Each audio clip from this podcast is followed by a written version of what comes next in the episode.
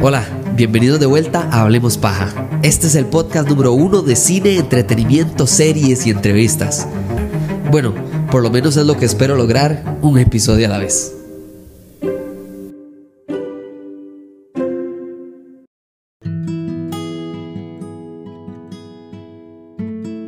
Voy a hacer mías las palabras de un crack compa del podcast que se llama El Cubo Geek, por si no lo siguen en redes sociales. Cuando salimos del cine, me gustó mucho la manera de hablar del cubo de esta película, en que lo comparó a cuando uno lee un muy buen libro, una hoja, un capítulo, una página, un párrafo, y usted termina de leerlo y su cerebro no captó nada como que nada más le pasó por encima y entonces usted lo vuelve a leer y lo vuelve a entender y usted dice, ah, qué interesante. Termina el capítulo y le quedó como un pasaje muy impregnado, entonces usted se devuelve un toque y lo vuelve a leer y eso de repente empieza a tomar como un sentido distinto. Pasa cuando uno lee un libro, sí, tiene toda la razón el cubo, pero también, ¿saben cuándo me pasa a mí? Con música. Me pasa mucho con jazz, por ejemplo, que conozco, a, me gusta a alguien de jazz específicamente y entonces vuelvo a escuchar la pieza un día que estoy feliz y la escucho de una manera muy diferente a cuando estoy triste o cuando estoy enojado, cuando tengo quiero relajarme, cuando estoy haciendo antes de una reseña de cine. O sea, les estoy diciendo, por ejemplo, que esta película me ha llevado a mí a tener que sentarme tranquilo con una taza de café a tomar notas porque de verdad que tenía que digerir lo que quería decirles con esta reseña de cine. Es más, esta película no se debería de llamar El niño y la garza. De la misma manera en la que yo me quejo de que las traducciones de películas en inglés a español se hacen mal, esta película, la expectativa de ir al cine a ver una película de un niño y una garza es total y absolutamente incorrecto. La película en japonés y la novela en la cual se basa se llama How Do You Live? ¿Cómo vives tú? ¿Cómo se vive? Incluso hay muchas maneras como de traducir este título.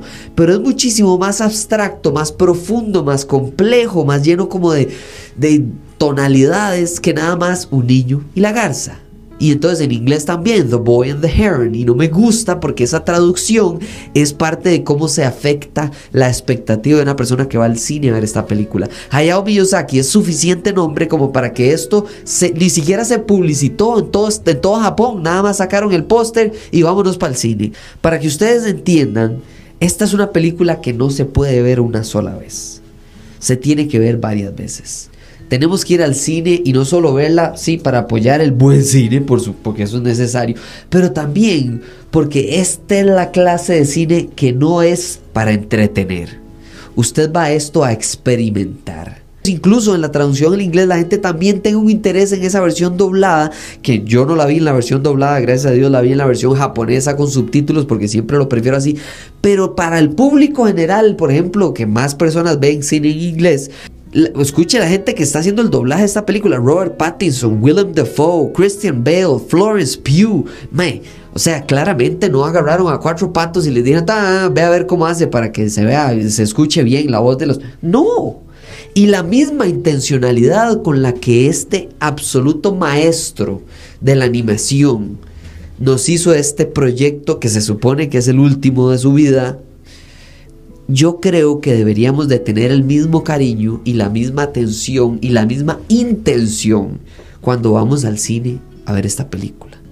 O sea, yo de verdad me senté a tomarme una taza de té solo para digerir esta película.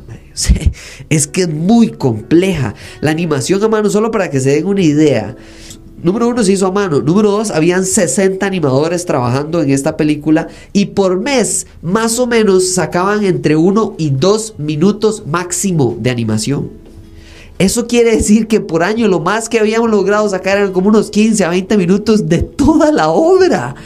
Claro, esta película es y se nota en la gran pantalla. Es más, es la primera que se hace animada a mano para formato IMAX. Yo no me imagino esta película en formato IMAX y voy a hacer todo lo posible por ir a verla de esa manera. Porque qué clase de atención al detalle, no solo del dibujo, por supuesto, pero de la diferencia en animación, por ejemplo, de lo que está en primer plano, es decir, protagonistas, personajes principales, el pájaro, lo que sea, y lo que está en el fondo. Si usted va a, a ver esta película y le pone atención al fondo de lo que está pasando, usted va a agarrar un detalle en cada esquina. A mano. Es que es lo que no, no, no puedo dejar de rescatar. Esta película, incluso les voy a leer lo que dice en el resumen oficial porque no quiero spoilearles absolutamente nada. Se trata sobre el desarrollo psicológico de un adolescente, un niño de 12 años, a través de las interacciones con sus amigos y su tío y se basa en un libro del mismo nombre en 1937 de Gensaburo Yoshino.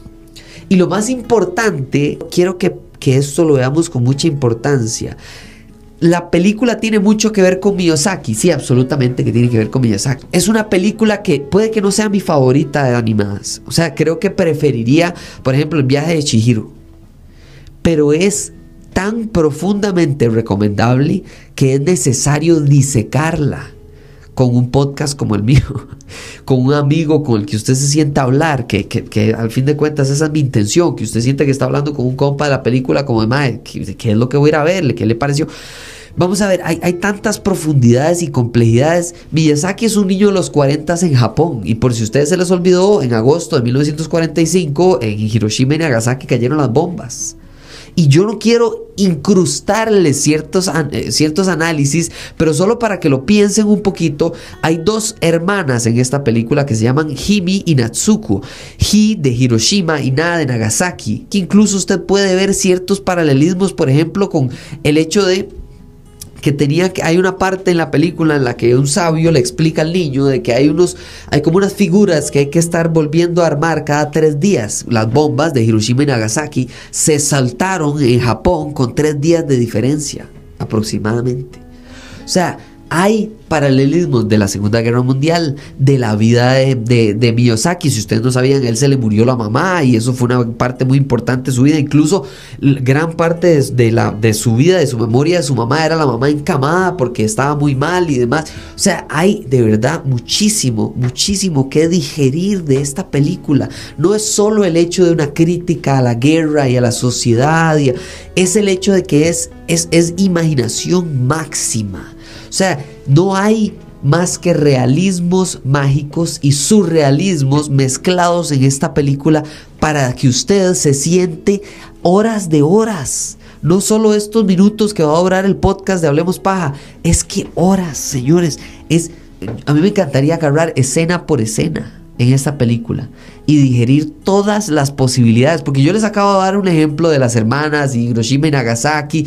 Y hay una parte, por ejemplo, hay una animación de un, del madre tiene que abrir un pez con un cuchillo. Hay tanto, tanto, tanto en esa escena que yo solo doy gracias a Miyazaki por hacerlo a mano porque se siente tan textil esta experiencia práctica de este carajillo abriendo un pescado gigantesco que, que yo de verdad disfruté ciertas escenas muchísimo. Para mí esto no es una película que se ve, es una película como que se experimenta, se siente, ¿me entiendes?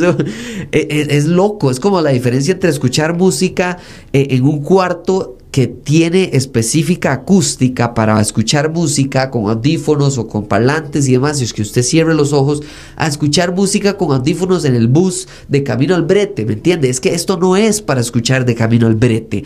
Esta película es otro nivel, es, es, es el cine profundo. Es el cine que no se trata de entretenimiento. O sea, el entretenimiento es para otras películas y no las hace peores o mejores que esta, nada más son totalmente diferentes la intención, de la misma manera en la que no es lo mismo, como les digo, escuchar música en un cuarto de grabación, de estudio, que escuchar música en la choza a full volumen mientras usted estaba riendo, ¿me entiende? No tiene el mismo impacto y es más, no tiene la misma intención. Usted no se pone a barrer pensando, voy a analizar esta película que tengo de fondo. No, Mientras que usted sí puede agarrar un par de audífonos, cerrar los ojos y empezar a disecar todo lo que usted quiera acerca de una canción impresionante, no sé, una composición de Hans Zimmer, eh, una pieza impresionante, no sé. Michel Camilo de jazz, eh, una locura como Take Five, que es un clásico del jazz que todo el mundo ha escuchado, pero no hay que sentarse a escuchar.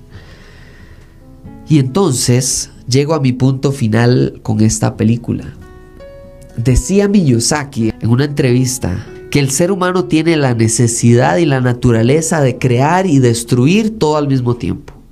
Si usted ve esta película, si usted disfruta de esta animación, ojalá en la pantalla más grande que usted encuentre, piense todo lo que usted pueda en los simbolismos de esta película con usted, no con la vida de Miyazaki. Y todas las escenas y análisis que usted quiera y pueda hacer, probablemente hagan que esta película sea todavía mejor para usted. Si la ve en japonés, excelente. Si la ve doblada, excelente. Yo creo que lo más importante, ¿sabe qué es? Ir a verla con la intención de analizar cine. No de nada más ir a tirarse palomitas en la cara. Para eso hay otras películas. Para eso está, si quiere ir a ver Aquaman o si quiere ir a ver, no sé, alguna película de Marvel o así. Que, que sí, pueden tener unas facetas de profundidad y simbolismo, pero jamás a este nivel. Jamás. La profundidad que tiene y complejidad en capas de esta película es incomparable. Y por eso les recomiendo que vean esta película, que la analicen, que me escriben a Hablemos CR y me digan cuál es su parte favorita de toda la construcción y creación de mundo que tiene este carajo. Este mae tiene en 20 minutos más creatividad que todas las intenciones y los capítulos de fantasía que usted haya visto en los últimos 5 años, ¿me entiende? Es el hecho de que lleva 10 años desde su última obra en el 2013 que se llama como El, viento vuela o, bueno, The Wind Rises se llama, El viento se eleva, algo así. Y de verdad se siente una intencionalidad de que esto sea un cierre, un, un digerir emociones, una despedida, ¿verdad? Cerrar ciclos. Es simbólicamente explosiva. No puedo decirles más que eso. Se los recomiendo mil millones de veces. Es muy pesada. Creo que lo único, si quieren tener algún negativo y que no sea solo, ay, el podcast David le da miedo criticar las películas, es que esta película, si yo les doy alguna crítica, no quiero que ustedes no le pongan atención a esa parte. Pero bueno, el final creo que es una parte que se puede criticar porque tal vez hay una parte ahí en la que se corre un poco para acelerar el proceso de terminar la película, aunque creo que es a propósito. También siento que hay unas partes en las que sí se alarga más de lo que debería, aunque el uso de la música y los silencios está perfectamente bien utilizada. Creo que hay unas escenas en que no tiene que ver con simbolismo, no tiene que ver con una parte profunda, sino que es como una transición a la escena que sigue y, y tal vez se toma un poco más tiempo de lo que debería. Pero de nuevo, si esta película no es un 9,8 o un 9 para arriba, no sé, no sé qué es lo que es, porque de verdad la intención de esta película no es la misma de todas las demás que ustedes han escuchado que yo hable en el podcast. Y por eso el episodio y la reseña son así diferentes. Muchísimas gracias por escuchar este episodio. Ojalá les guste esta clase de cine. Si no les gusta, también hay un millón más de episodios que, que pueden escuchar de este podcast y de otras películas porque hay todo cine para todo tipo de intenciones. Entonces, ojalá les guste también el episodio porque traté de adaptar como la energía de la reseña sentándome a tomar una tacita de té con las notas del episodio y en paciencia y tranquilidad digerir la película y hacerles entender lo que yo sentí, lo que yo creo que ustedes deberían de poder disfrutar, eh, eh, digerir, eh, analizar cuando vayan a ver esta película, ojalá en la pantalla más grande que se encuentre. Muchísimas gracias por escuchar el episodio, por recomendárselo a todo el mundo en redes sociales. Gracias a todos los que le han dado seguir, a los que me han escrito en privado, que han participado en Hablemos Plata, en la gente que está preguntándome que qué viene en este 2024. Muchísimas gracias de verdad a todos por escuchar el podcast y por hacerlo crecer. Ya saben, nos hablamos la próxima. Chao.